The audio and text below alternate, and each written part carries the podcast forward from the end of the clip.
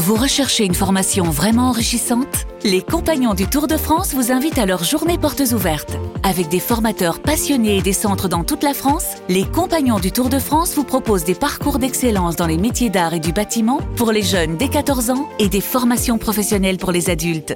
Pour connaître toutes les dates des portes ouvertes près de chez vous, rendez-vous sur compagnondutourdefrance.org. Les Compagnons du Tour de France, la transmission des savoir-faire. Vous écoutez RMC. RMC. Apolline Matin. Attention. Attention. De manche pirate, le face-à-face. Et bonjour. Et bonjour Arnaud, mon invité ce matin, c'est la mère de Romans-sur-Isère, Marie-Hélène Toraval. C'est un beau roman. Bah alors non, c'est pas un beau roman. Hein. Marie-Hélène Toraval, la pauvre, elle a quand même vu une milice d'ultra-droite défiler dans les rues de sa ville au cri de... Mais dehors les Romano Voilà, enfin plus ou moins quoi. hein. Grosso modo. Dehors l'islam, on est chez nous, etc. Alors en plus, les habitants de Romans, c'est pas les Romanos, c'est les Romanais. Voilà.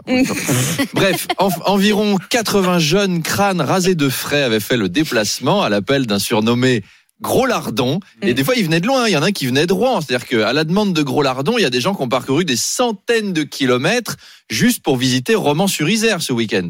Si jamais Gros Lardon est condamné par la justice, faut pas le mettre en prison. Hein. C'est Mm. travaux d'intérêt général au syndicat d'initiative et à l'office du tourisme. hein. Il est bon. Hein. Alors les incidents se sont déroulés dans le quartier HLM de la Monnaie. Alors ça faudra dire à Madame la maire que quand le quartier le plus pauvre de ta ville s'appelle la Monnaie, Mm. c'est déjà un peu provoque. hein. Je comprends que ça énerve. C'est comme la goutte d'or à Paris. J'y suis allé. Il n'y a pas d'or là-bas. hein. Ah, pas une goutte d'or. luxueux. Hein.